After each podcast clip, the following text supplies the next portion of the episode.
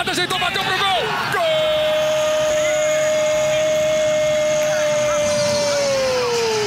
Cruzamento pro Pedro, passou pelo Pedro, chegou no Bruno. Gol! Bruno Henrique, gol do Flamengo. Definiu cruzar na área, batida Arana. Gol do Galo! Luciano pedindo cruzamento, passou. Olha o Brenner! Gol!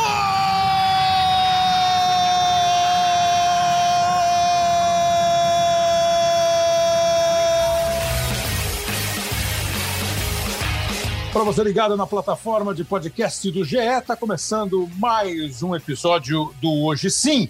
E o Hoje Sim vai falar sobre o Campeonato Brasileiro. Campeonato Brasileiro, nesse dia que nós estamos gravando, estamos a dias, a dois dias do início da primeira rodada do segundo turno, a vigésima rodada, portanto, do campeonato.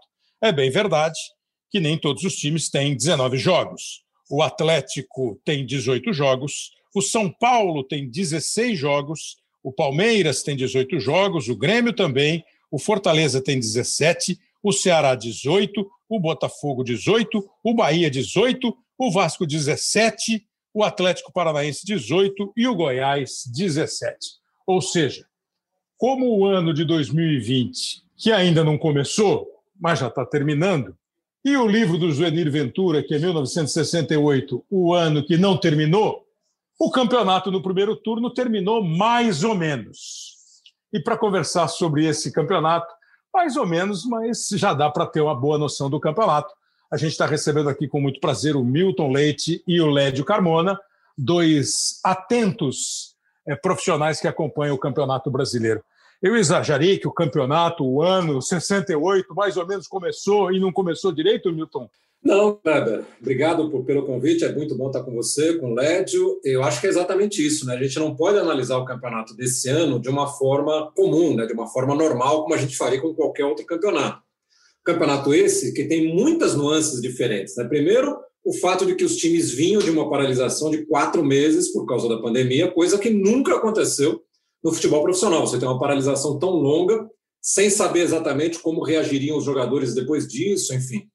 E, além disso, essa paralisação muito longa obriga o calendário a ficar mais exprimido do que ele normalmente já é, né? É, no Brasil, o calendário já é exprimido, agora ficou mais ainda, só vai terminar no ano que vem o campeonato. E ali, além de tudo, né, quando você olha para a tabela, você não consegue, de primeira, olhar para a tabela e dizer, não, esse time está na frente, aquele time está atrás, né? Porque se a gente pegar a tabela do campeonato, que tem o Internacional, que completou 19 jogos na liderança, assim como o Flamengo, que é o segundo, os dois times têm 35 pontos. Mas, na verdade, se você for pegar em termos de percentual de aproveitamento, o líder do campeonato aparece em quinto lugar, que é o São Paulo. Porque o São Paulo tem três jogos a menos do que o Internacional e do que o Flamengo. Então, teoricamente, né, se ele vencesse esses três jogos, ele seria o líder. Então, se você pega por aproveitamento, o São Paulo foi o melhor time desse primeiro turno até aqui, porque ele só tem 16 jogos, o primeiro turno de São Paulo ainda vai demorar para terminar. É, então, até isso é difícil, né? Até para você analisar a tabela, ver o que está acontecendo exatamente no campeonato, é uma coisa muito, muito delicada e muito complexa, né? É, enfim, eu, eu sou de um tempo, Cleber, como eu sou mais velho que você e que o Lédio, os jornais na época publicavam classificação por pontos perdidos, é, que era para você ter mais noção de quem estava, que é na verdade o que a gente faz com aproveitamento hoje. Não dá mais para fazer por pontos perdidos, porque hoje a vitória vale três pontos, enfim. Mas quando eram dois, dois pontos para vitória e um ponto para empate, você olhava a classificação por ponto perdido e você sabia quem estava melhor no campeonato. Hoje você tem que olhar um pouco mais o aproveitamento do que a, a classificação propriamente dita. É, eu estava pensando exatamente isso enquanto você falava, né? Eu também sou do tempo aí. O líder do campeonato por pontos perdidos é o São Paulo, que perdeu tantos pontos. Só que o campeonato é decidido agora por pontos ganhos, né? Não dá exatamente. mais para a gente dizer. E por, essa, por esse raciocínio, Lédio, obrigado também a você pela participação. É, você tem dificuldade, e o clube pode ter dificuldade para projetar aquele papo de treinador. Nós é, vemos, analisamos jogo a jogo. Beleza, analisamos jogo a jogo.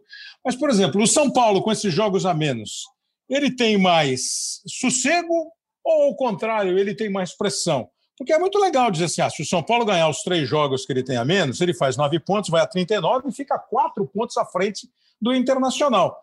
Para que isso aconteça, precisa ganhar os jogos, né, Lédio? Olá, Kleber.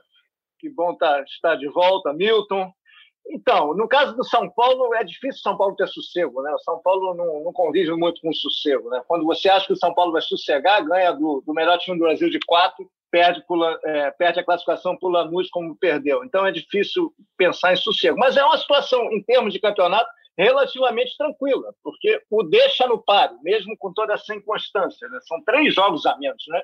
é, não é pouca coisa. Você tem nove pontos a, a, a, mais a disputar do que seus principais concorrentes. Na verdade, o campeonato é uma maluquice, né, cara? É, é, e, é, é, impressionante que o campeonato esteja acontecendo, né? diante do que acontece no Brasil atualmente. Eu, sinceramente, eu tinha muito pessimismo, que eu, que eu achava que o campeonato ia ter paralisações, não ia conseguir ter, uma sequência, que ia parar, ia voltar. E mesmo com, com, a, com a pandemia, o campeonato está conseguindo se desenvolver. O campeonato tem oito jogos atrasados e tem 11 times com, é, envolvidos com esses jogos atrasados. É muita coisa. Né? Agora, é um, e é um, é um fenômeno o campeonato, que é o fenômeno da, da multiplicação das datas. Né? Que você terminou um primeiro é, você terminou o primeiro turno inteiro em 85 dias, que é uma coisa de maluco, né, cara? É, aparecer ontem que o campeonato começou. O campeonato começou 9 de agosto. A gente hoje está no dia 5 de, setembro, de novembro. Não tem, não tem três meses. São, foram 85 dias para terminar o primeiro turno. Ok, tem os jogos atrasados, mas, enfim. Sobre a situação do São Paulo, é isso. O campeonato faz com que o time consiga sonhar mesmo estando nessa, nessa situação de convulsão, que o São Paulo não consegue sair dela, mesmo quando tem bons sinais. Agora, e tem maluquice. O Vasco e Palmeiras vão jogar domingo pelo segundo turno e ainda não jogaram pelo primeiro turno. É, São e, Paulo agora, e Goiás. Como é que você vai fazer? É, é, uma coisa que foge um pouco do controle da CBF, né? Tem que esperar então, o momento certo para remarcar. É difícil. Nesse é, ponto, eu... a CBF é inocente.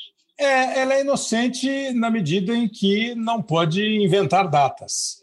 É, mas eu também fiquei pensando e às vezes conversando com os colegas, com os companheiros, assim. Primeiro que havia um temor muito grande que o campeonato tivesse problemas é, de saúde e aconteceram alguns casos. Mas acho assim no, no saldo, né, na, naquela, naquela coluna do débito e do crédito, eu acho que está razoável. Acho que o pessoal está conseguindo controlar bem a questão do novo coronavírus. Mas a partir disso, de um campeonato que, como o Lédio disse, começou em agosto, nós estamos gravando esse programa dia 5 de novembro, e o campeonato tem o término previsto para fevereiro, além no meio de fevereiro, é, você vai ter mais três é, meses para jogar outras 38 rodadas, além destes jogos que estão atrasados. Some-se a isso a Copa do Brasil, a Libertadores da América, a Sul-Americana. O Brasil tem o Vasco ainda disputando a Sul-Americana, nesse momento que nós estamos gravando, a Copa do Brasil, com oito times envolvidos, eh, e a Libertadores da América, que tem bastante time brasileiro que vai começar as oitavas de final. A gente devia ter, quando o Lédio absolve a CBF por não conseguir criar data, eu pergunto para você, Lédio, nós deveríamos, nós, futebol brasileiro, clubes, confederação, eventualmente as próprias federações, nós deveríamos ter enxugado o calendário? Seria uma loucura, por exemplo, que a Copa do Brasil não tivesse jogos de ida e volta a partir dessa nova fase que começou, as oitavas de final, quando estava todo mundo zerado? Que o Campeonato Brasileiro tivesse 19 e não 38 rodadas, e num ano diferente você teria um campeão com menos jogos? Seria só um turno, é, que aí você pudesse conversar com a, com a Confederação Sul-Americana para que fosse feito na Libertadores o que se fez lá na Liga dos Campeões, fazer também disputas eliminatórias em jogo único, ou seria muita crueldade? Sabe, você pode, você pode pensar, relativizar, bom, peraí, já que o campeão vai ter só 19 jogos, então não vão cair quatro, vão cair dois, e aí você combina com a Série B, com a Série C, com a Série D, e você estenderia ao Brasil inteiro, ao futebol do Brasil, um calendário mais enxuto. Seria muita crueldade? Você acha que comprometeria muito o, lado esportivo? Ou seria, assim, uma adaptação a um ano que é completamente diferente de tudo que nós, que temos menos de 100 anos, 105, vivemos? É, na verdade foi isso que a Argentina fez, né? Mas lá eles, eles têm um calendário que era mais fácil de arrumar do que o nosso. Eu acho que seria o mais racional, mas eu acho que eles não, ah, os dirigentes, ah, o futebol, a comunidade do futebol não conseguiria chegar a um acordo em relação a isso em termos de rebaixamento, de critérios, de, de, de, de, de reforma do regulamento. É, eu acho que quem, no final das contas, se, se fosse rebaixado ia, ia gritar, ia reclamar, e, enfim, eu acho que aqui não daria certo. Eu, eu não vejo muita solução. Por exemplo, na Argentina, eles vão fazer agora um campeonato de, um, de dois meses, menos de dois meses, para fechar o calendário, para preencher vaga para Libertadores do ano passado. Desistiram do calendário europeu. O calendário vai ser de janeiro a dezembro. E é praticamente como se o futebol parasse, tivesse parado na Argentina, voltasse só a partir da Libertadores e cumprisse dois meses de um campeonato que eles dividiram lá em grupos, como você propõe é, que, os Brasil, que nós de, de, é, deveríamos ter feito, só para preencher vagas para as competições sul-americanas. Esse era o mais razoável. Os argentinos resolveram bem. Aqui não. Eu acho que a gente não conseguiria sentar à mesa e botar esse projeto é, para andar. Eu acho que aqui isso não tem muito interesse em jogo, tem muita discordância, você tem muito, muita queda de braço. Não acho, acho que uh, não tinha outra saída. Tinha que fazer o que está tá sendo feito por uma falta de compreensão. As pessoas não, não têm um bom entendimento no futebol. Eu acho que a gente tem essa questão, a rivalidade muito forte. Lá na Argentina, Boca e River se uniram, por exemplo. Aqui você dificilmente você ver uma união dos grandes clubes em termos disso. Por exemplo, não sei se se o Flamengo aceitaria uma reforma no calendário, o Flamengo com um time tão melhor para se impor nos pontos corridos, não sei, tem dúvidas. Pode ser até que sim, pode ser que não, mas eu acho que seria muito mais difícil você botar isso em prática no Brasil do que os argentinos conseguiram. Os argentinos resolveram a vida deles. E eu acho que ano que vem eles vão faturar com isso, porque eles vão jogar de janeiro a dezembro e com, com, com um tempo de preparação vasto porque 2020 praticamente não, não existiu para os argentinos. Né? Os times argentinos vão terminar o ano com 30, 35 jogos só. Zé, você vê, e nós temos, é, por consequência, já um comprometimento do calendário de 2021, que também vai ser corrido. Nós temos uma sequência de jogos para os times é, muito intensa, com pouco tempo de recuperação. E aí essa instabilidade que já é comum no nosso futebol, ela pode ser um pouco mais acentuada. Ô, Milton, eu, eu, eu, pensei assim em turno único, né? O Lédio já pensou em dois grupos. Você acha que seria maluquice? Porque nesse período nós vimos em alguns momentos algumas discussões, algumas cisâneas que foram criadas a partir de um interesse umbilical, né? Não houve um interesse geral. Nos falta solidariedade. O Led falou que seria mais razoável. Nos falta razoabilidade, Milton Leite? Faltam as duas coisas, né? Essa coisa do, do, do olhar para o próprio umbigo, acho que é o grande problema que aflige os, os times do futebol brasileiro, né? O Lédio disse que seria difícil chegar a um acordo, e seria mesmo, acho que seria quase impossível, mas esse é o grande problema. Porque quando o futebol resolveu voltar, a gente tratou os estaduais, a gente que eu digo eles, né, que comandam isso aí, os campeonatos estaduais da maneira mais. Não, temos que terminar o estadual. Primeiro, não precisava terminar os estaduais, você podia simplesmente ter liquidado aquela parte final do, do, dos estaduais para ganhar aquelas datas, né? Porque o estadual hoje, no, no frigir dos ovos aqui do futebol brasileiro, não tem nenhuma influência, a não ser os interesses comerciais e financeiros. Mas nem isso foi feito, né? A gente poderia ter solucionado os campeonatos estaduais de uma forma mais rápida, né? Ah, aqui em São Paulo, por exemplo, eram oito classificados, teve quartas de final, teve semifinal, teve final com dois jogos e tal. Você poderia ter reduzido, faz ali um mata-mata rapidinho e resolve a situação, ou não faz nada. Eu, eu era da opinião que os estaduais tinham que ser limados simplesmente se fazia ali uma, uma acochambrada ali para ver o que ia resolver para o ano que vem e ponto final. E mesmo o Campeonato Brasileiro. Eu acho que o exemplo da Liga dos Campeões é o mais clássico, né? Eles, eles mudaram completamente o regulamento, fizeram tudo num país só, um jogo só nas quartas, um jogo só na, na semifinal, enfim, resolveram rapidamente para não gastar muito tempo do calendário para poder iniciar já os campeonatos nacionais, o que foi feito praticamente, né, os, os, campeonatos nacionais da Europa começaram praticamente no período em que eles começam efetivamente. Então, acho que o grande problema é esse, né? Cada clube aqui, cada federação, a confederação, todo mundo olha para o próprio umbigo. Então, a gente não tem essa união que os clubes precisariam ter, a gente não tem uma CBF com um comando forte, né, que tenha peito para bancar algumas coisas. Então, você chega na situação, como você disse, Não é só esse ano, o ano que vem já está comprometido. Porque até agora eu não ouvi ninguém falar de mudança, por exemplo, no sistema dos campeonatos estaduais. Então, se eles forem ocupar os mesmos três meses e meio, quase quatro meses que eles ocupam normalmente, o Campeonato Brasileiro vai terminar em fevereiro. Imaginemos que o estadual vem colado, né?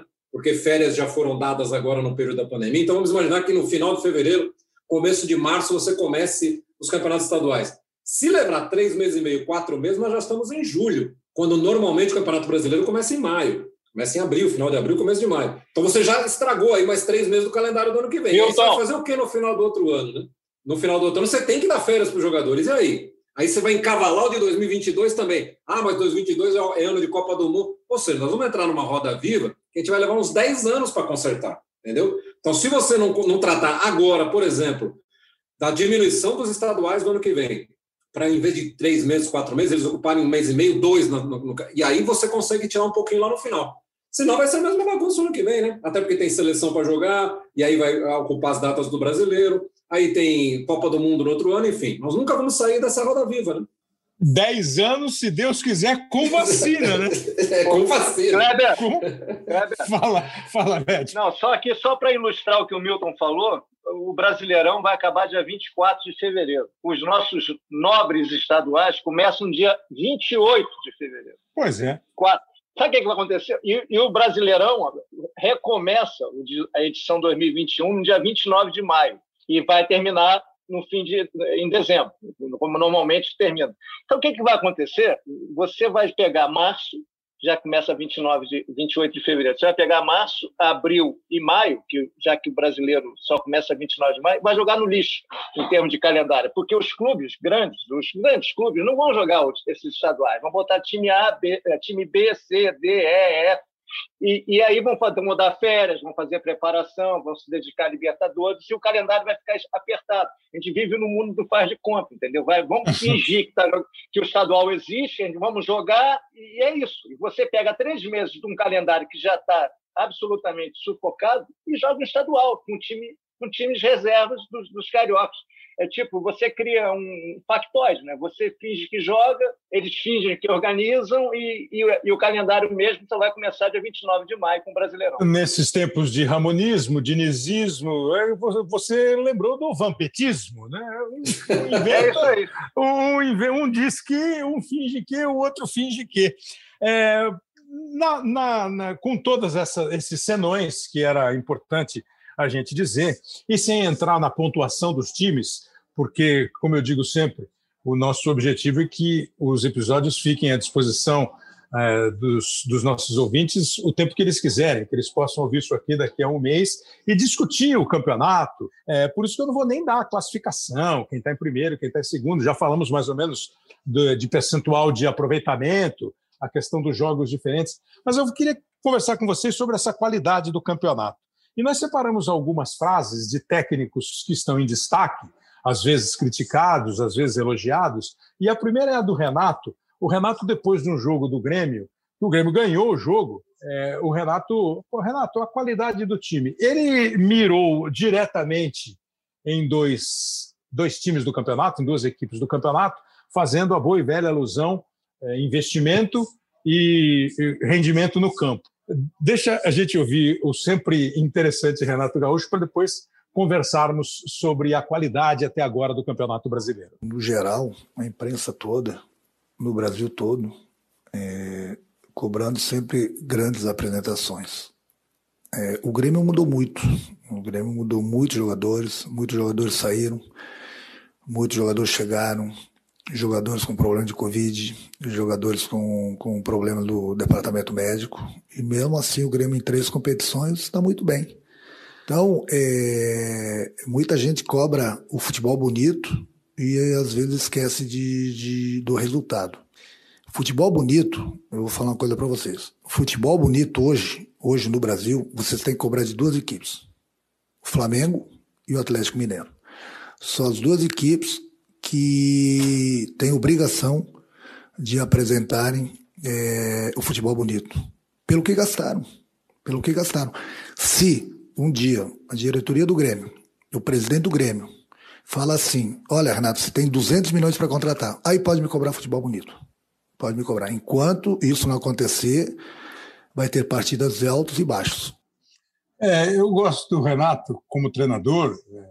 Como pessoa, é um cara assim diferente, agradável. E como treinador, eu acho que nos últimos quatro anos, é o tanto que ele está no Grêmio, se fizer uma média de desempenho dos times do futebol brasileiro, eu ainda acho que o Grêmio é o primeiro deste ranking. Se você fizer uma média. Mas é óbvio que neste ano o Grêmio está distante do que sempre foi. Ele dá algumas explicações, são explicações razoáveis. É, ele fala do investimento.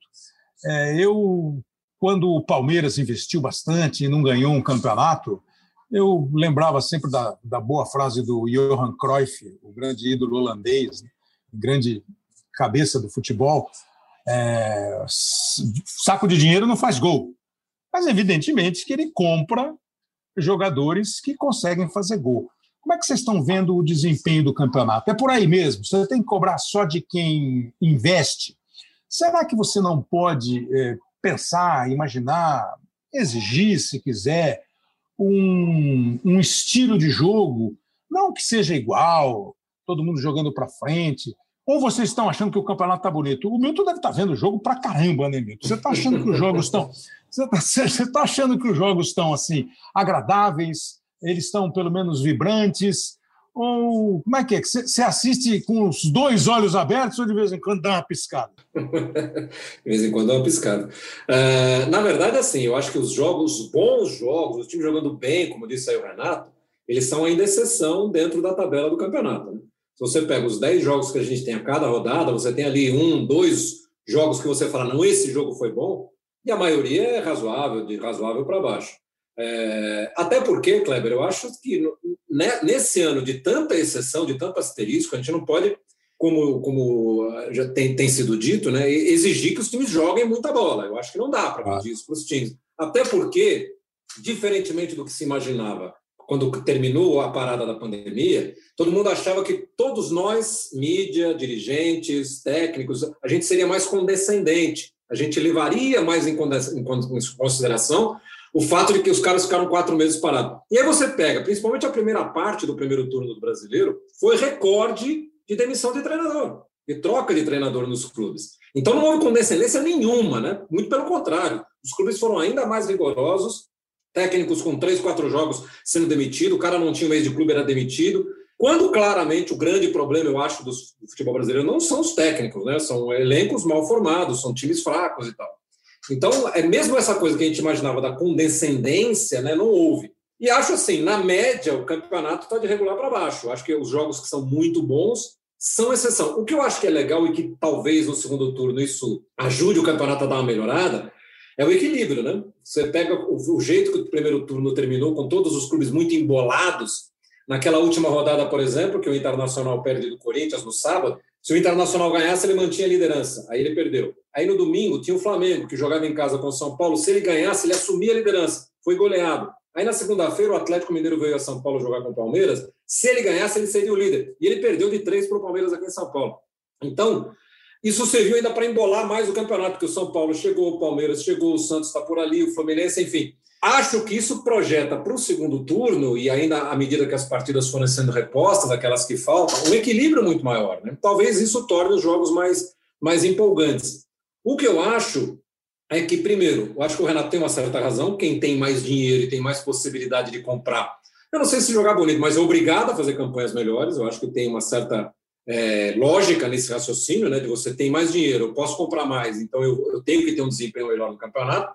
E acho que nem sempre a gente vê isso, né? Essa rodada, por exemplo, que os três primeiros colocados perderam, deixou isso muito claro. Não é que perderam, o Internacional perdeu para um Corinthians que estava lá embaixo na tabela, jogando mal a beça. O Flamengo foi goleado em casa, o Atlético veio a São Paulo e tomou de três de um Palmeiras que nem técnico ainda tinha naquele momento. Então, é, o que mostra esse, esse, essa gangorra, né? esse alto e baixo que é o campeonato o tempo todo. Como é que você está vendo, Lédio, trabalhando em muito jogo, vendo muito jogo, e o campeonato teve é, nesse. Esse lado que o Milton falou me parece ser o mais atraente até agora no campeonato, né? É, o ano passado, quando terminou o primeiro turno, o Flamengo era líder, mas tinha só três pontos de diferença para o Palmeiras. Depois ele começou a disparar e fez uma conquista assim inquestionável e nadando de braçada. Esse ano você tem times com a mesma pontuação, uma diferença muito pequena, é, aquela história de ah, se engatar três vitórias vai conseguir chegar lá em cima. O grande problema é engatar três vitórias. É, Para mim, assim, quando começou o campeonato e o Vasco fez um belo trabalho, o Ramon foi elogiado, ou de repente o time caiu de produção. É, eu, eu, eu tem muita gente que não, não concorda, Lédio, e acho que a gente tem a nossa parcela de culpa também, né? Nós fazemos grandes teorias, nós fazemos quase trabalhos de conclusão de curso a cada rodada do campeonato. Né? A gente não espera o campeonato acabar.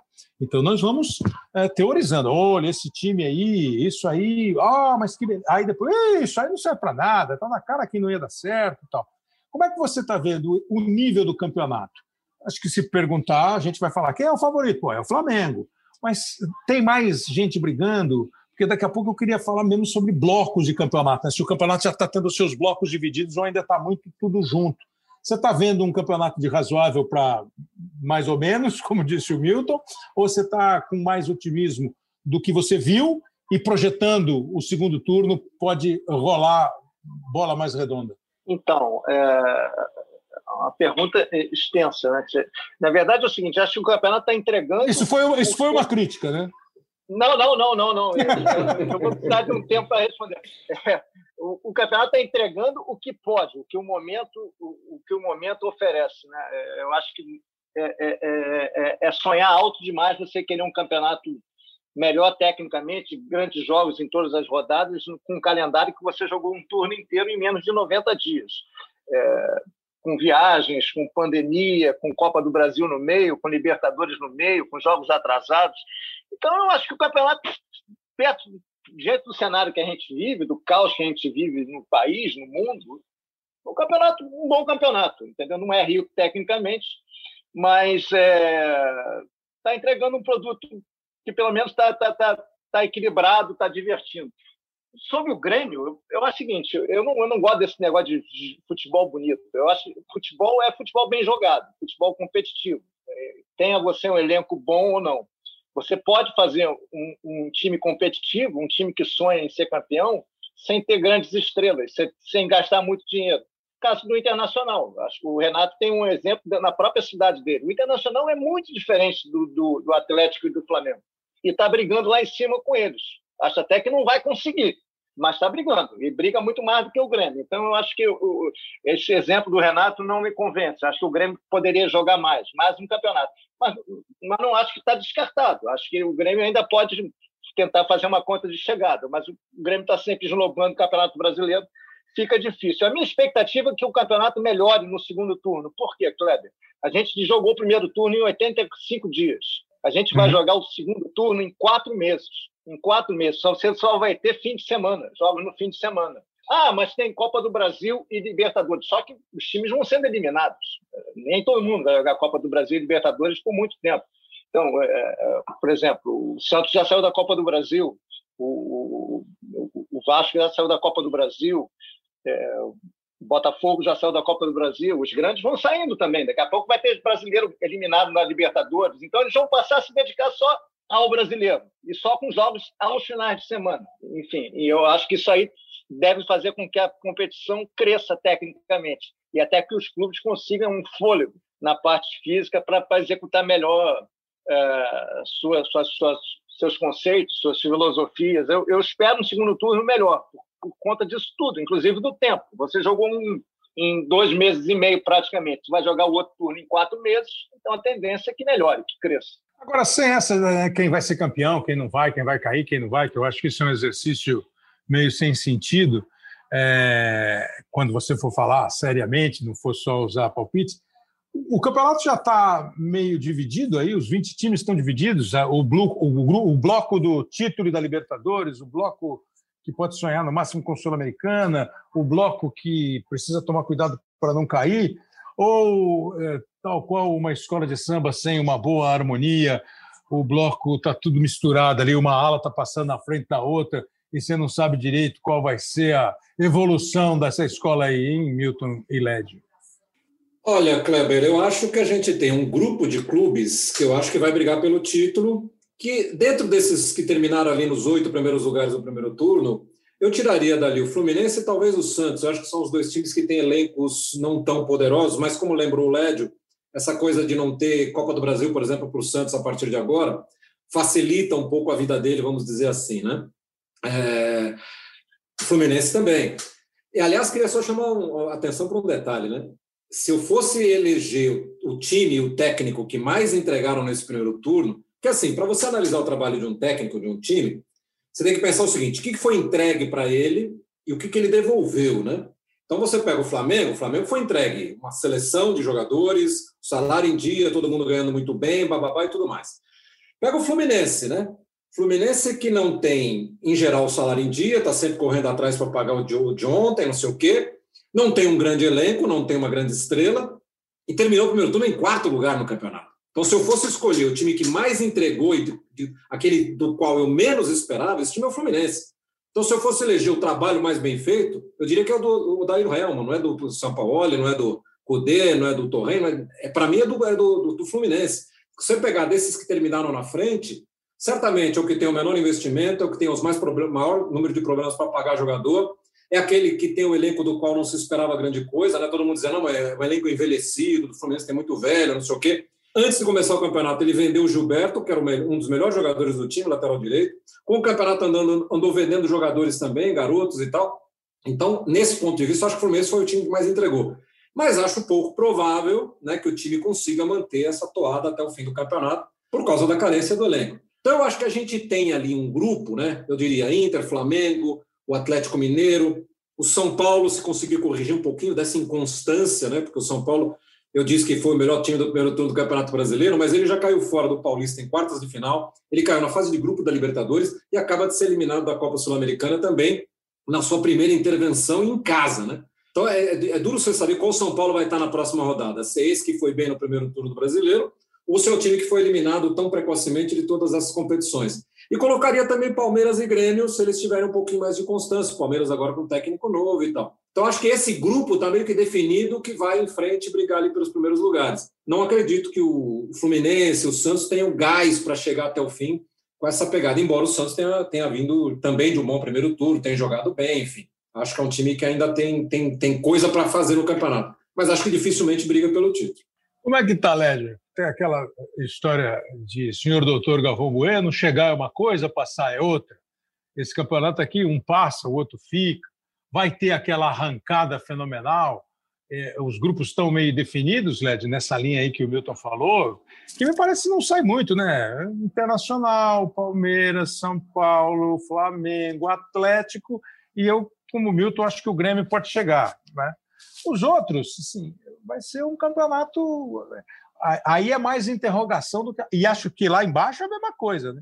Lá embaixo vai ter muita gente sofrendo, assim, sofrendo rodada a rodada, fora da zona do rebaixamento, mas com aquele suor frio escorrendo pelo rosto. É, essa pergunta também vai me fazer gastar um tempo, hein, Cleber? Vamos lá. É, não, é, é, o seguinte, sobre técnico, vamos lá, só para seguir um pouquinho o ritmo do Milton. Eu acho que o Odaí é o melhor técnico brasileiro do campeonato e o Cudê é o melhor técnico estrangeiro. Assim eu consigo agradar os dois lados, porque o Odaí realmente faz um trabalho sensacional que não é reconhecido pela torcida do Fluminense. A torcida do Fluminense passa o dia inteiro reclamando do Odaí. Como, não sei porquê, mas é, o Odaí tem, tem, muita resistência no Fluminense. E o Cudê ele consegue, conseguiu transformar o Inter num, num postulante ao título sólido, tudo bem que tem seus percalços, mas sólido, um, um elenco muito mais um orçamento muito mais reduzido em relação a Flamengo e Atlético Mineiro. Tanto que o, o Inter perdeu o Saravia, perdeu o Guerreiro, perdeu o Bosquilha e não contratou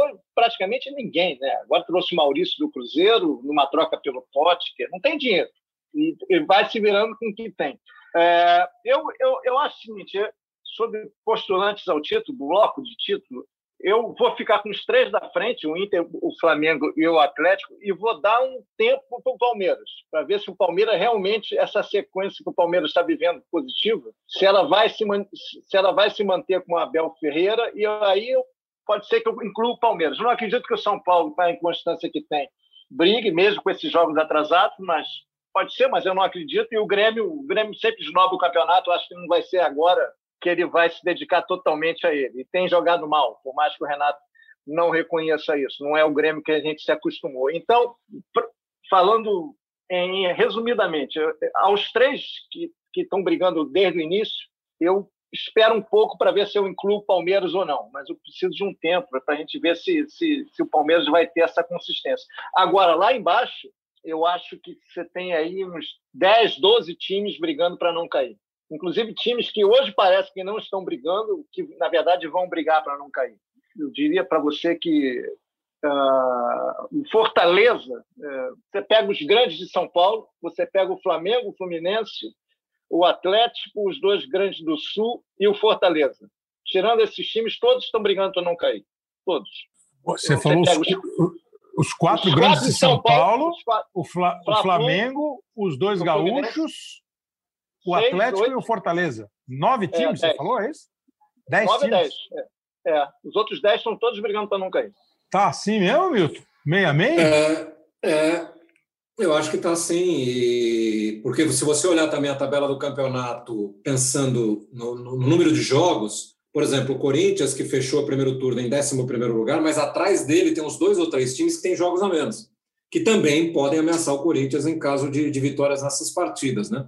Então, acho que a briga, se você pegar do, do décimo lugar ali para baixo, a diferença é cinco pontos. Né? A diferença é muito. É, são duas rodadas. Né? em que o time pode estar lá em cima ou pode estar lá embaixo. Bastou o Corinthians ganhar dois jogos seguidos, ele subiu para o meio da tabela. Mas se uhum. perde na sequência um ou dois, também vai lá para baixo da tabela.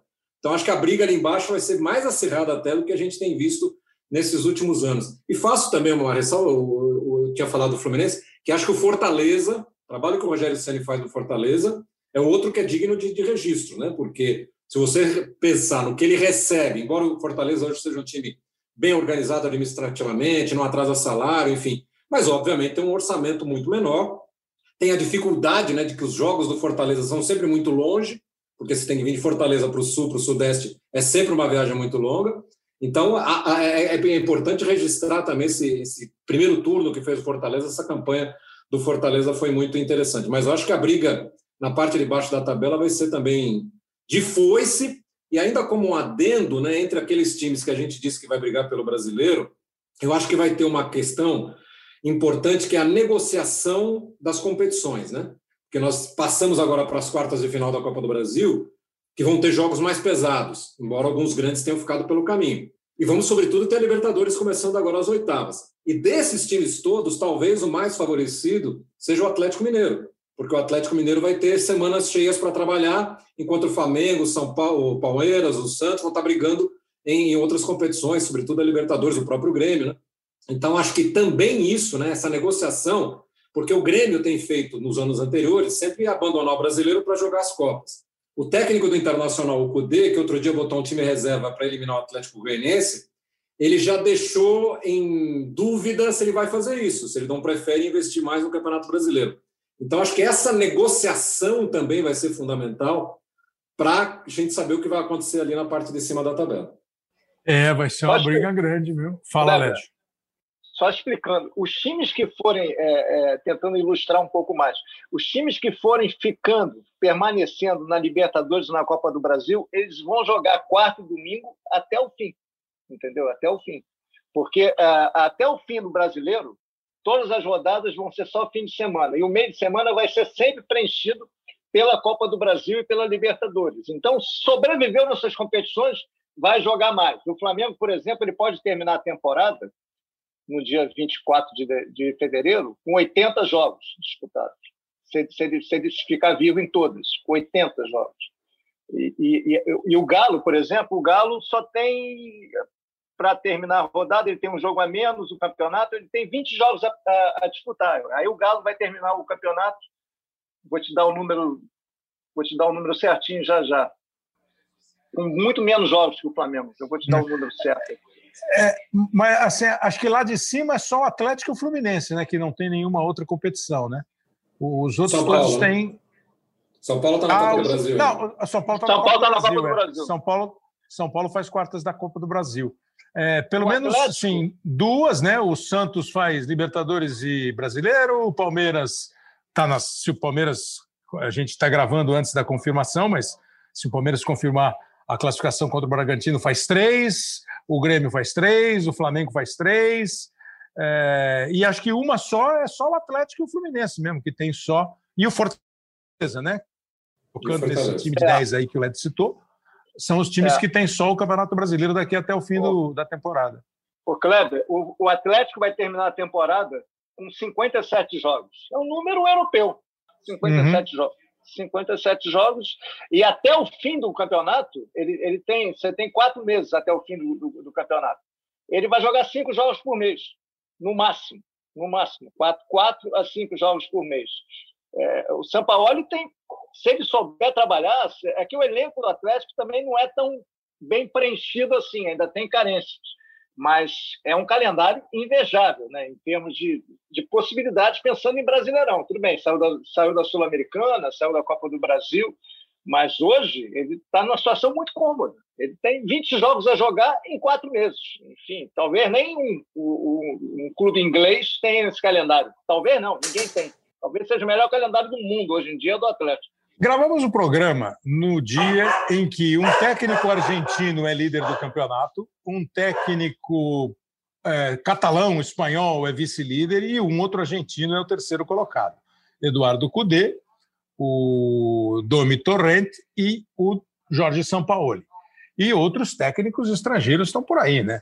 O Palmeiras acaba de contratar o Abel Ferreira, o, o, o Vasco tem o Sapinto. Então, os técnicos estrangeiros estão com prestígio no futebol brasileiro. E o Eric Faria apresentou outro dia no Jornal Nacional uma reportagem falando sobre isso, essa liderança dos estrangeiros, porque isso também dá uma discussão, né? O cara pega o passaporte, mostra a cor do passaporte, a bandeira do país. Fala aí, Eric. Os três times que estão liderando o Campeonato Brasileiro neste momento têm algo em comum. O Brasileirão ganhou a beira do campo. Três tenores. Vamos, vamos, focados. O espanhol Domenic Torrey no Flamengo. E os argentinos Jorge Sampaoli no Atlético Mineiro e Eduardo Cudê no Internacional estão gastando a voz em espanhol e fazendo sucesso. Os três times dirigidos pelos três estrangeiros ocupam as primeiras posições da tabela desde a 11 primeira rodada. Galhardo para trás, Edenilson. Além disso, o trio tem outros ótimos números. São as equipes que mais venceram e que mais fizeram gols. Bate pro gol! Isso é claro que não é por acaso. Eu acho que as escolhas dos clubes foram melhores também. É um trabalho diferenciado, tem a facilidade também de contratações. Mas vale lembrar que os dois times, com trabalhos mais longos por aqui, são dirigidos por brasileiros. Renato Portaluppi está há cinco temporadas no Grêmio. E Rogério Ceni tem mais de mil dias à frente do Fortaleza. Os dois, assim como os estrangeiros, também não economizam ali à beira do campo. Deixa, Diego, deixa, Diego, deixa. Diego. E nós já citamos aqui o Odair Helman, que faz um ótimo trabalho, sem dúvida nenhuma, faz um ótimo trabalho no time do Fluminense. Eu acho que no, na soma o Fernando Diniz faz um bom trabalho no São Paulo, mas o Fernando Diniz vai merecer um capítulo à parte. O Cuca, inquestionavelmente, o Cuca leva o Santos a uma posição que muitos duvidavam ser possível. E aí tem os outros que vão assim variando, né? O Jair no esporte chegou, o time melhorou, aí deu uma caída. Wagner Mancini e o Corinthians. O Corinthians não conseguiu se acertar no ano, mas e o Wagner está aí trabalhando. E aí tem mais lá, Guto Ferreira, o Atlético Goianiense está com o Eduardo, o Botafogo está buscando nesse momento aqui. Eu ainda não sei se o César Farias vai ser ou não vai ser o técnico do Botafogo. O Mano assume o Bahia, o Sapinto no Vasta Gama, como eu já disse. O Curitiba trocando de técnico bastante, o Curitiba, né? Curitiba é, agora está tá, tá apostando no, no, no, técnico do Atlético. É, como é que chama o menino que era técnico do Atlético, gente? e agora assumiu Rodrigo o Curitiba. Rodrigo, Santana. Rodrigo Santana. Rodrigo, Santana. Santana. Exatamente, o Bragantino. O Bragantino foi no Barbieri, o Atlético Paranaense pega o Paulo Autuori, o Goiás também trocando de técnico o tempo todo, enfim. É, o técnico estrangeiro, Lédio, ele traz para o Brasil uma visão diferente. Não sei se roda nova ele não traz, ele não inventou a roda, mas ele encontra aqui o mesmo cenário, as mesmas broncas, as mesmas cobranças. Afinal de contas, Lédio Carmona, para você não dizer que a pergunta foi muito longa, eles são melhores ou são piores que os técnicos brasileiros? Hoje eles são melhores. Até a segunda roda eles são melhores. Só, só, só um, uma atualização: o Botafogo desistiu do César Farias e contratou o Ramon Dias, o argentino. Continua com o estrangeiro. Puxa, agora, agora, agora sim fomos surpreendidos. É, Ramon Dias, o centroavante. Ramon Dias. É, exatamente. É o que é, o que, que, briga com todo mundo, briga com Maradona, briga com Passarela, enfim, ele, ele tem a personalidade forte. É, Mas... os dois outros não, né? Os dois outros são. é, agora foi... me pegou agora, é verdade, é verdade. É, mas, é, mas é o seguinte, Kleber, eu acho que hoje eles são melhores, cara. E acho que eles trazem boas ideias, novos conceitos e, oxigenam o nosso futebol com ideias. A gente hoje está com, com o Ramon Dias, que chegou, vamos dizer que a gente tem seis treinadores e meio na Série A, porque o português lá do Atlético Paranaense ele foi contratado para ser o treinador, mas o Atlético está segurando ele nesse momento de crise, o Antônio Oliveira, e deixou o Paulo Tuori, que deveria ser o diretor executivo, como a gente já falou aqui.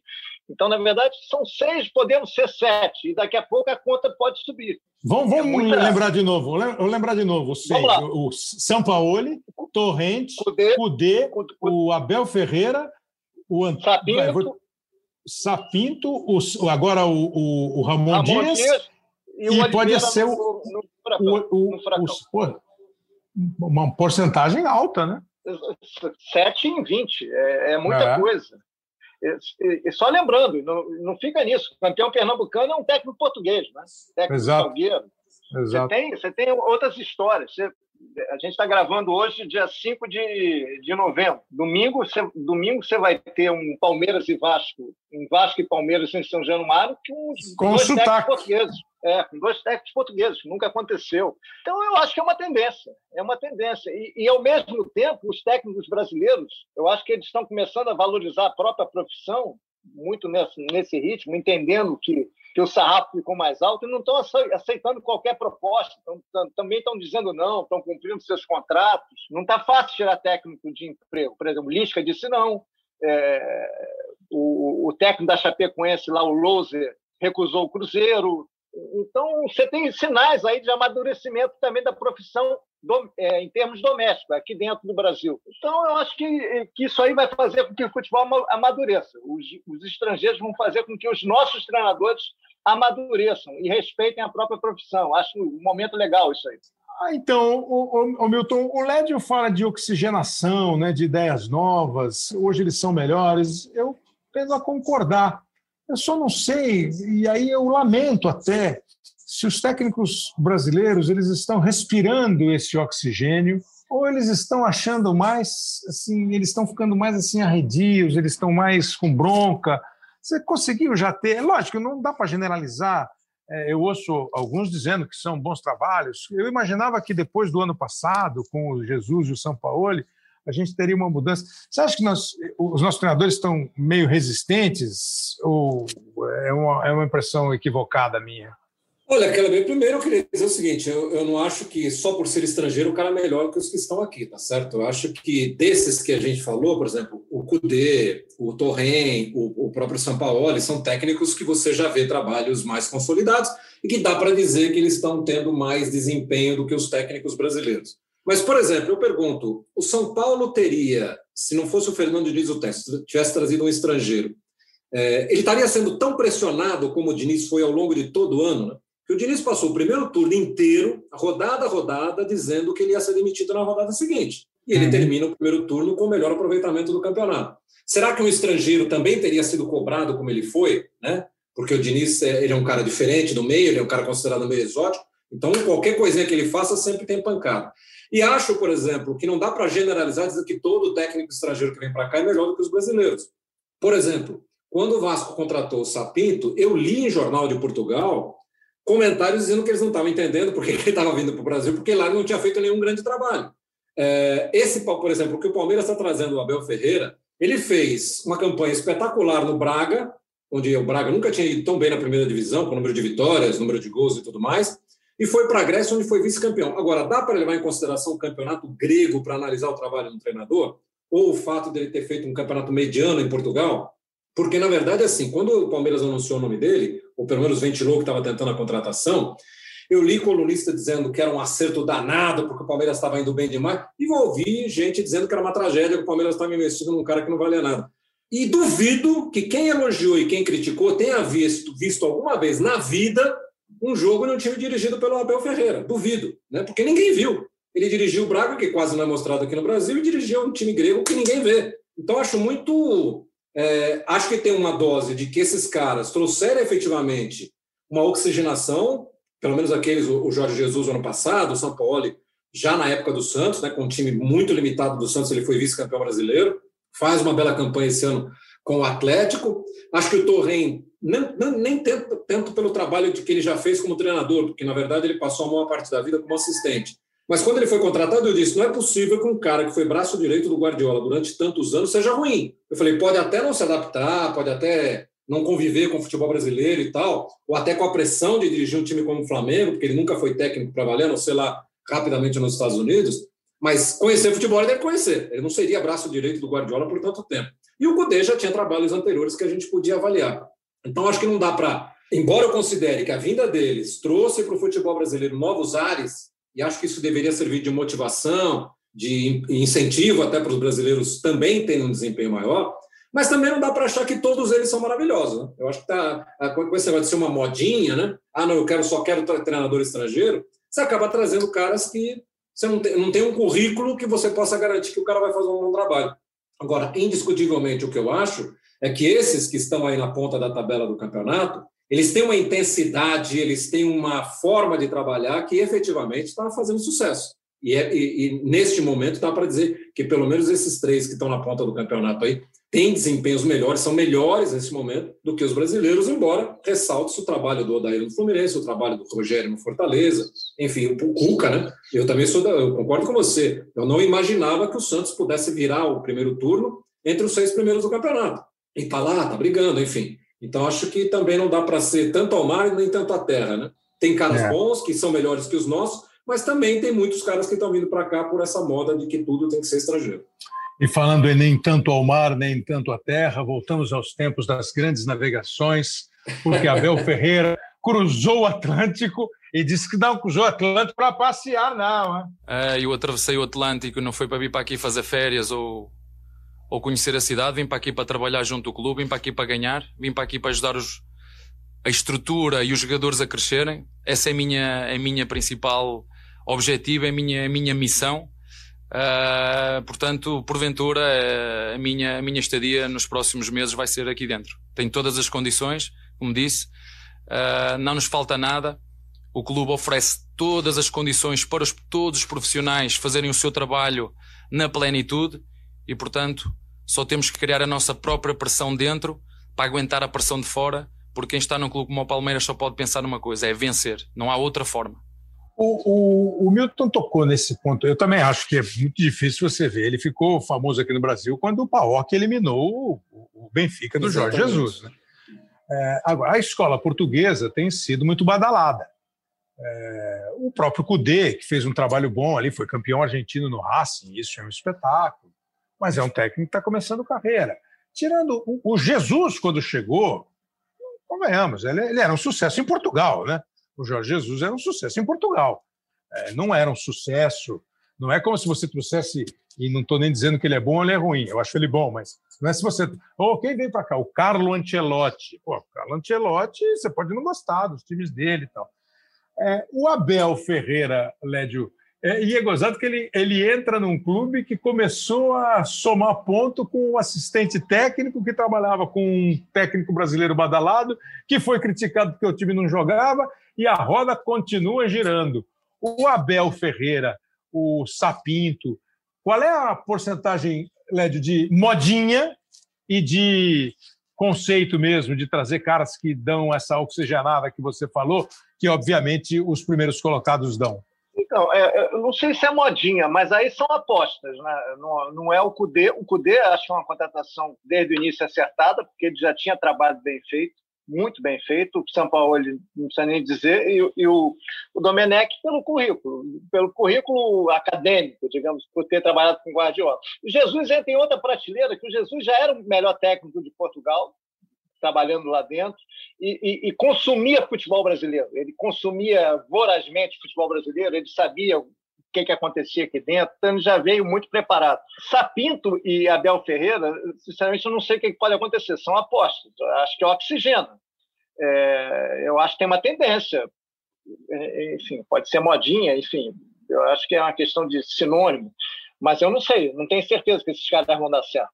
Ah, por exemplo, o Abel Ferreira, eu vi um jogo, o jogo, mas eu não vi o jogo por causa do Abel Ferreira, eu vi o jogo por causa do Jesus. Aí eu, e, e, e, o Abel Ferreira eliminou o Benfica.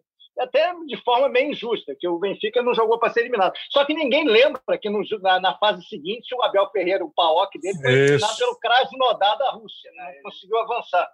E o Sapinto, enfim, ele tem trabalhos medianos, em clubes até com tradição em alguns países da Europa, mas, enfim, é, me parece muito mais, nesse momento, ter um viés motivador do que muito científico. A gente tem que esperar um pouco mais, não quero ser precipitado.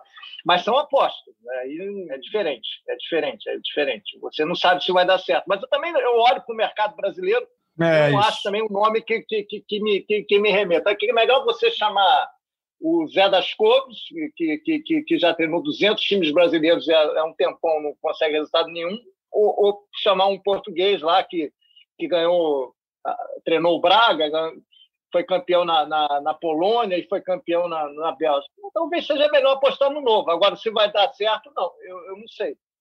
Agora, são apostas. São apostas. Agora, o Abel é bom de entrevista, né? O Abel Ferreira é bom de entrevista. Ele, ele fala bem, ele, e me parece que tem uma personalidade forte. Vai ser a gente vai ter que fazer boas perguntas para ele, né? que ele é afiado nas, nas coletivas, os jogadores vão ter que ficar espertos, ele me parece ser exigente, não parece ser de, de, fácil convivência, não, ele tem personalidade. O Sapinto é um pouco parecido, mas o Sapinto é um pouco mais solto, um pouco mais...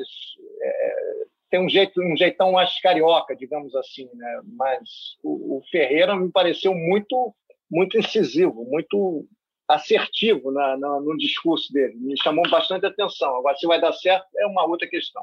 É uma outra questão. E acho que tem muito isso que você falou mesmo.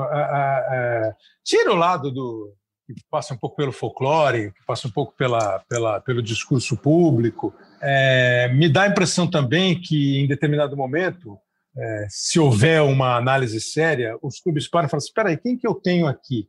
Pô, tem o fulano. Pô, de novo fulano? E começa a rodar, e acho que essa palavra aposta ou, ou a moda, eu acho que eles estão buscando uma tendência, uma possibilidade, uma nova opção, alguma coisa que possa mesmo dar uma arejada. Porque, assim, eu não vou citar nome nenhum, mas entendeu? Ah, quem você vai trazer? Pô, vamos trazer o fulano de tal. Aí o fulano de tal chega no momento, oh, como é que é? Você ficou feliz? Eu estou muito contente, é uma camisa grande e tal. E aí o fulano de tal, se ele executar o mesmo trabalho que já executou em outros clubes, tudo bem, beleza, vai, pode dar resultado tal. Eu acho que o pessoal às vezes busca alguma coisa diferente, eu não sei como é que é a questão de grana, de salário, enfim. É uma, é uma, é uma discussão boa. E discussão boa é quando você fala de Fernando Diniz, né? Ele já foi citado aqui, para muitos ele é um técnico com grande potencial, tipo assim, é Rogério Ceni. Para outros ele é um inventor.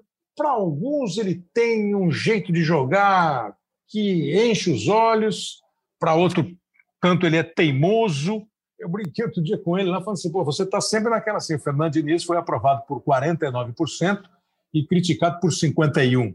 Na semana seguinte, assim, Fernando Diniz tem uma aprovação de 51% e uma rejeição de 49%. Ele está sempre na margem de erro. Dois pontos para cima, dois pontos para baixo. O Fernando Diniz uma entrevista para o Bem Amigos, a gente separou um trecho para discutir um pouquinho o Fernando Diniz aqui no Hoje Sim. A gente tinha um time que estava jogando muito bem antes de começar a pandemia.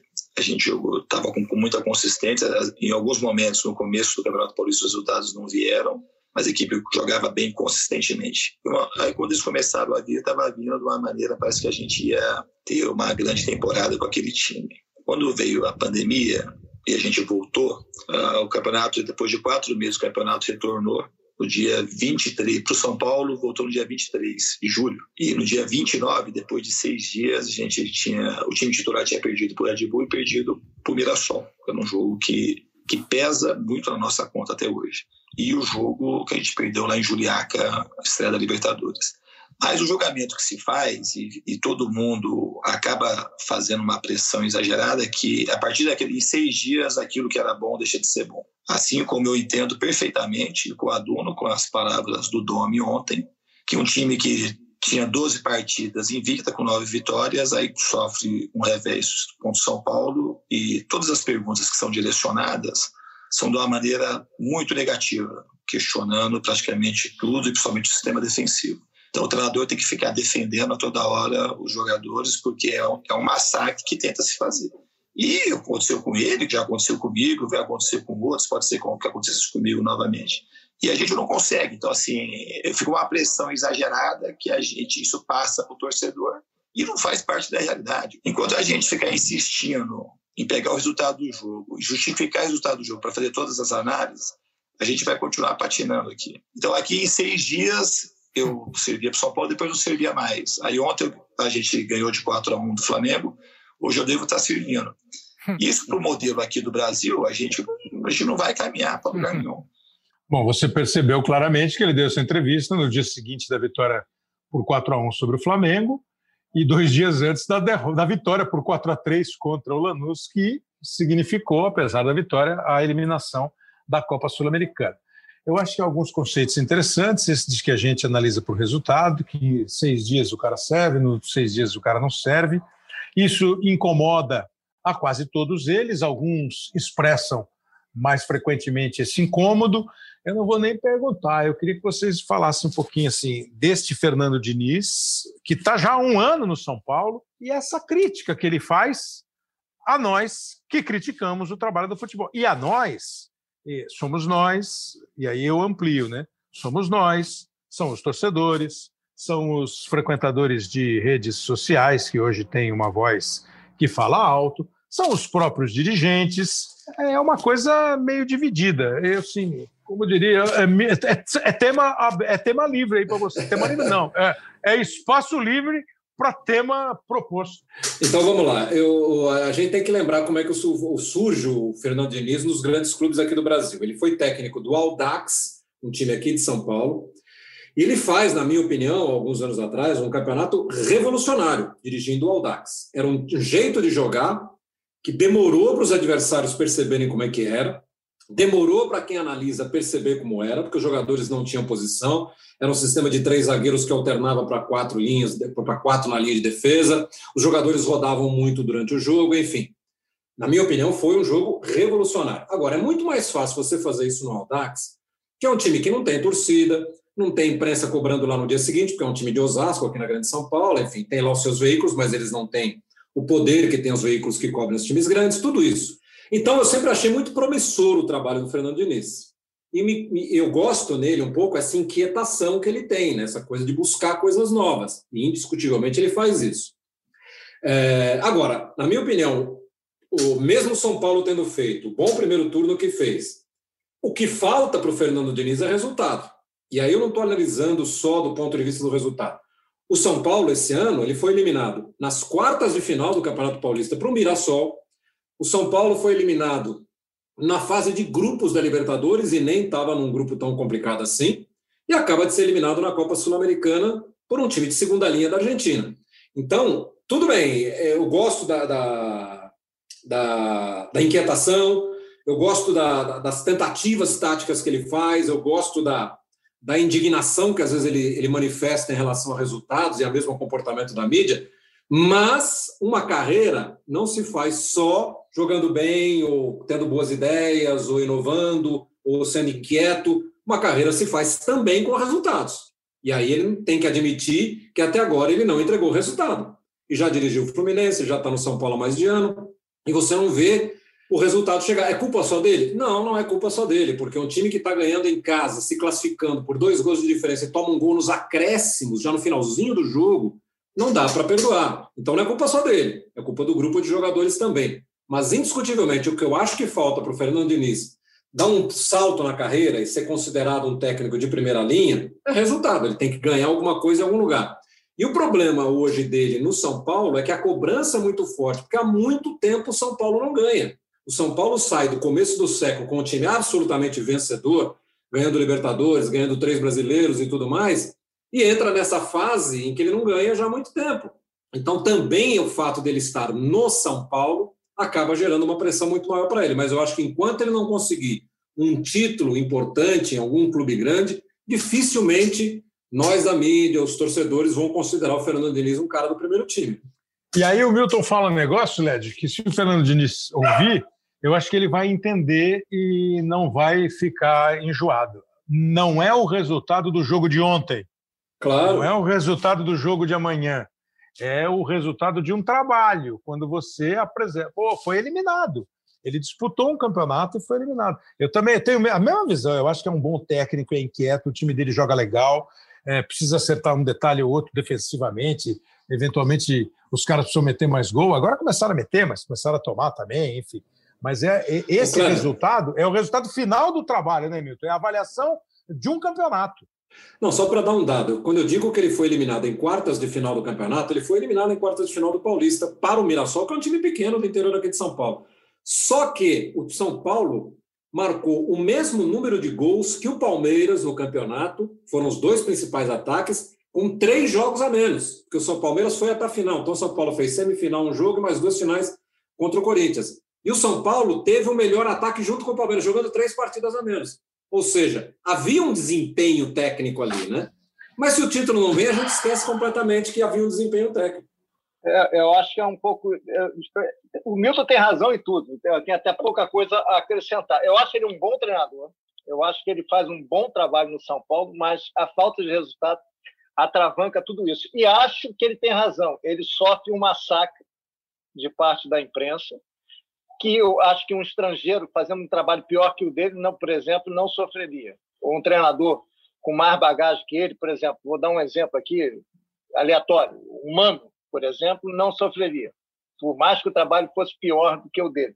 Acho que há muita é, criou-se um, um, estigma de que, que ele não serve. Mas eu acho, aí eu vou, vou, fazer, vou responder fazendo uma pergunta para vocês. Qual é o treinador brasileiro? Aí pode incluir 2019, que fez um trabalho melhor que o Fernando Diniz entre 2019 e 2020. Procura um. Não tem nenhum. Nenhum. Mesmo sem resultado. Talvez o Odaí, mas também não ganhou. Também não ganhou. Também não teve, não teve resultado. Mas em termos de desempenho, ele e o Odaí. O, o, o, o, Inter do Odaí ano passado foi o time que mais deu trabalho ao Flamengo na Libertadores, além do, do River na final. Por exemplo, o Grêmio, que, que o Renato tanto fala, o Grêmio tomou de 5 na semifinal, o Flamengo. O, o Inter tomou de 2 a 0 no Maracanã e empatou na volta no Beira Rio. E, e, foi o jogo mais sofrido para o Flamengo, para a torcida do Flamengo. Então, eu acho que são treinadores que não têm resultado, mas não têm reconhecimento. E eu acho que aí vem um pouco de, de, de, de estigma, de, de, de, má vontade de parte da imprensa, entendeu? Acho que falta, acho que ele tem que ganhar, acho que ele tem que melhorar o desempenho da defesa. O time toma três gols do Mirassol no jogo decisivo, aí consegue se classificar contra o Fortaleza, toma cinco, aí, é eliminado contra o, o, o Lanús tomando seis. Tem alguma coisa errada, mas também tem muita coisa certa dentro do São Paulo, muita coisa certa. É, essa pergunta. Eu, eu, por exemplo, eu não mexeria no, no, no Diniz. Claro que o São Paulo vai ter, vai ter eleição, vai trocar, é. deve trocar de treinador, tem o Rogério, mas eu, eu acho um bom treinador. E eu acho que ele, ele, é um dos poucos treinadores brasileiros que, que vão se recolocar rapidamente no mercado em 2021. Acho que ele arruma um emprego fácil no Brasil. É, porque assim, isso a gente tem mesmo, né? Às vezes nós temos menos capacidade de corrigir um trabalho, de corrigir o curso de um trabalho, de chamar um treinador e um, uma direção dizer, olha, não está dando certo aqui, aqui. E aí eu fico lembrando sempre do município. Ah, mas quem é que vai me chamar? Os caras não entendem nada de futebol. Não é o caso do São Paulo, né? que tem hoje diretores que entendem de futebol. O Raí, o Lugano, Não, mas esse processo eleitoral realmente vai pegar. Agora, para arredondar, para terminar, é, nós não deixaremos de falar de arbitragem. Mas nós não vamos falar nada, não. não vamos falar nada. A gente não vai falar nada, não. Quem vai falar é o Paulo César de Oliveira, um dos integrantes ao lado do Salvio Espínola, do Sandro Merariche e da Nadine Bastos, da Central do Apito. E aí, PC, primeira metade do campeonato, arbitragem em campo. Olá, Kleber. É uma honra participar do seu podcast novamente. A minha avaliação da arbitragem até agora não é positiva. O desempenho em campo não está bom e o VAR continua sendo protagonista. De acordo com o levantamento da equipe do espião estatístico do GE, 92 decisões dos árbitros em campo foram modificadas com interferência do VAR. No ano passado, no primeiro turno, foram 96 decisões modificadas. Vale ressaltar que, devido à pandemia, ainda faltam oito jogos para completar o turno nesse ano. Ou seja, a marca do ano passado pode ser facilmente ultrapassada se continuar nesse ritmo. Por ser o segundo ano de utilização da ferramenta do VAR, eu esperava um melhor desempenho da arbitragem. Três aspectos impactam nesses números. Primeiro, a falta de treinamento prático e constante, porque os árbitros só utilizam a ferramenta no dia dos jogos, no ambiente de pressão. Segundo, os árbitros não tomam decisões em campo e transferem a responsabilidade para o VAR, que muitas vezes são usados como muletas. E terceiro, o preciosismo do VAR em checagens e revisões de lances que não ocorrem erros claros contrariando a filosofia de mínima interferência e máximo benefício. Para finalizar, eu gostaria de destacar algo de bom. Até o momento, 40 árbitros apitaram a Série A. E os que mais atuaram foram Wilton Sampaio, de Goiás, com nove jogos, o Sávio Pereira Sampaio, do Distrito Federal, com oito jogos, e o Leandro Voaden, do Rio Grande do Sul, também com oito jogos. O Voado, inclusive, que foi escolhido pela nossa equipe da Central do Apito como o melhor árbitro desse primeiro turno. Como assistente, nós escolhemos a Neuza Bach, de São Paulo, e o Rodrigo Correia, do Rio de Janeiro. É isso, Kleber. Esse é o meu balanço. Eu espero que no final do campeonato possa ser totalmente diferente, com uma avaliação positiva. Grande abraço e muito obrigado pelo convite. Obrigado, Paulo César. Obrigado você pela participação. Acho que foi uma análise assim bem ponderada do Paulo César, com aspectos muito interessantes que a comissão de arbitragem pode, pode ouvir e pode botar em prática. É, o Voaden dá uma recuperada mesmo na carreira dele, que por um momento ele ficou meio assim. É, e esse número de jogos, né, nove jogos o máximo, de 19 rodadas, é, eu acho um número bacana. Agora, sim, naquela de é, não é da nota, mas a, a tua, é, mas ele fez uma avaliação negativa. Você também faz uma avaliação negativa, Milton? É, eu acho, Kleber, que na verdade assim, essa geração de hábitos que a gente tem hoje, em relação se, se você comparar com 20 anos atrás, são caras muito mais bem preparados fisicamente, né? Eles correm o tempo todo, eles estão sempre acima da jogada, enfim. Eu acho que eles têm grande conhecimento de regra. Na minha opinião, o que falta para esse pessoal de hoje é um pouquinho mais de bom senso, é um pouquinho mais de tomar aquela a famosa tomada de decisão, né? Eu acho que eles pecam é aí. É, é comum você ver o cara parado na frente do monitor do VAR, olhando 20 vezes a mesma imagem para daí tirar uma conclusão. Cara, se o cara é um árbitro, se o cara conhece a regra, o cara tem a imagem na frente dele, é uma, duas vezes um abraço, né? Porque se, se, se, é tão difícil ele ver na imagem, então não precisava nem ter chamado o VAR. Porque o VAR, para lances que não são absolutamente claros, o VAR não deve ser acionado. Então, acho que o que falta para esse pessoal da arbitragem é um pouco isso, né? É esse poder de decisão, é esse bom senso na hora de decidir. Essa pesquisa que o Paulo César citou, do nosso espião estatístico, ela tem dois dados interessantes, que é, o primeiro deles é que as decisões têm sido mais rápidas. A parada para ir lá olhar o VAR e voltar, elas têm sido mais rápidas em relação ao campeonato do ano passado, o que é um bom sinal, né? Mostra que os caras estão sendo mais ágeis para decidir, o jogo não fica tanto parado. Mas tem um dado negativo que aumentou, se não me engano, 40%, o número de vezes que a arbitragem de vídeo interfere no jogo, que ela chama o árbitro para ver alguma coisa, o que é ruim, né? Porque, na verdade, esse número também tinha que estar tá caindo, a gente tinha que ser mais rápido e acionar menos a arbitragem de vídeo. Eu acho que ainda é questão de adaptação. Quando foi implantado o VAR, eu dizia que a gente tinha que esperar né, as pessoas se acostumarem, eles começarem a trabalhar mais. Agora, esse dado que o Paulo César dá, de que os caras não têm como treinar fora dos jogos, né, eles só estão com o equipamento do VAR no dia do jogo, é complicado. Né? Isso tem que ser feito um treinamento constante, enfim. E a gente vai cair nos velhos problemas da arbitragem. Eles não são profissionais, é, se o cara erra, ele é tirado da escala e não recebe, enfim. É, é, um monte de cobranças que a gente faz em cima da arbitragem, sem os caras viverem absolutamente disso, né? Ou para isso. Então, a gente vai cair sempre no mesmo lugar comum. É, e acho que é uma questão de ajuste. E eu sempre penso, né, Led, que assim, não é assim, ah, time tal está sendo só beneficiado. Eu acho que ao longo do campeonato vai distribuindo assim, erros para cá, erros para lá, pênalti bem marcado, mal marcado. Não sei se você tem uma, um conceito diferente.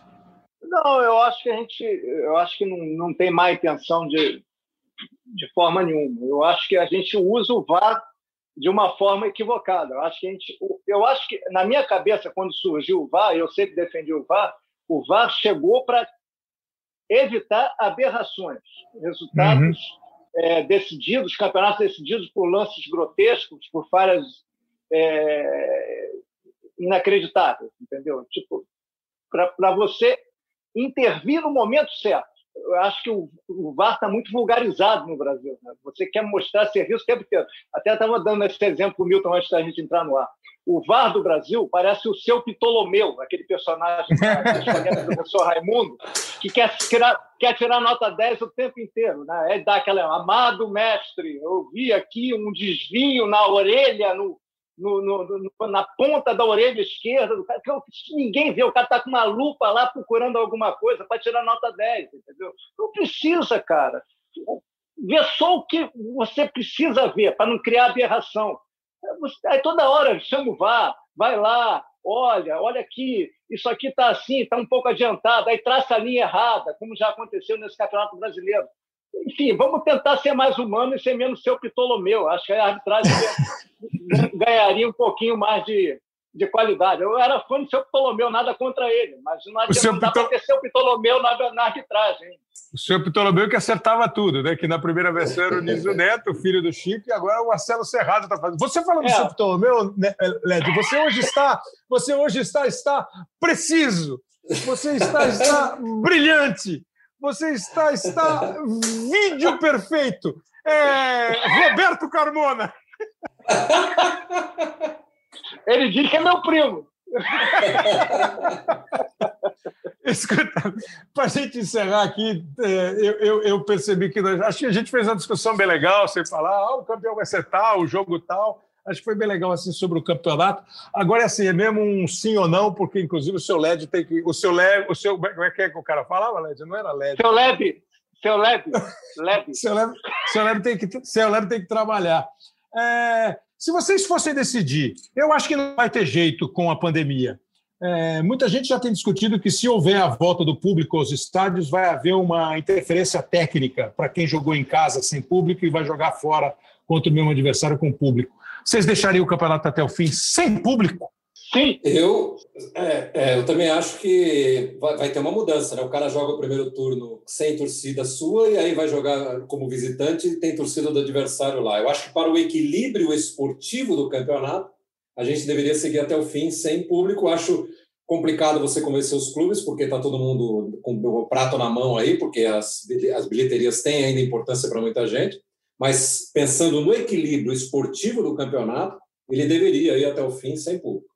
Lédio Carmona, é. Milton Leite. Fala, Melete, desculpa. Não, não, é isso, sem público. Quando você já vai começar o primeiro turno, a primeira rodada do segundo turno sem público, não, não faz sentido agora. Se fosse começar com o público, começasse no retorno. E não tem condição de começar no, no retorno. Então, gente, vamos entender mais 19 rodadas e quando acabar o Brasileirão a gente vê como é que está o cenário e pensa ou não na volta do público. Lédio Carmona, Milton Leite, Milton Leite e Lédio Carmona. Ah, é, me deu vontade de comer aquilo, já que vocês estão falando de Chico Anísio, mas olha, foi uma honra para nós aqui, foi delicioso, espero que vocês tenham gostado. Foi uma discussão bem legal é, sobre o Campeonato Brasileiro, Milton. Foi ótimo, foi ótimo, ainda mais com amigos como Cléber Machado e com o Lédio Carmona, é sempre bom participar Estou sempre à disposição dos amigos. Valeu, Lédio. Muito obrigado, hein? Tamo junto, Cléber. Foi um prazer. Me liga, hein? Tô esperando você me ligar, pô. Ah, eu vou, eu vou, eu vou, eu vou, eu vou, eu vou. Deixa comigo, né? Vai ser, vai ser na sequência. Eu vou naquele 190 e vou perguntar. Não, não é 190, tinha um número lá, 130. Por favor, telefone do senhor Lédio Carmona. Mas vamos deixar esse negócio de telefone para lá. Obrigado, Valeu. Lédio. Obrigado.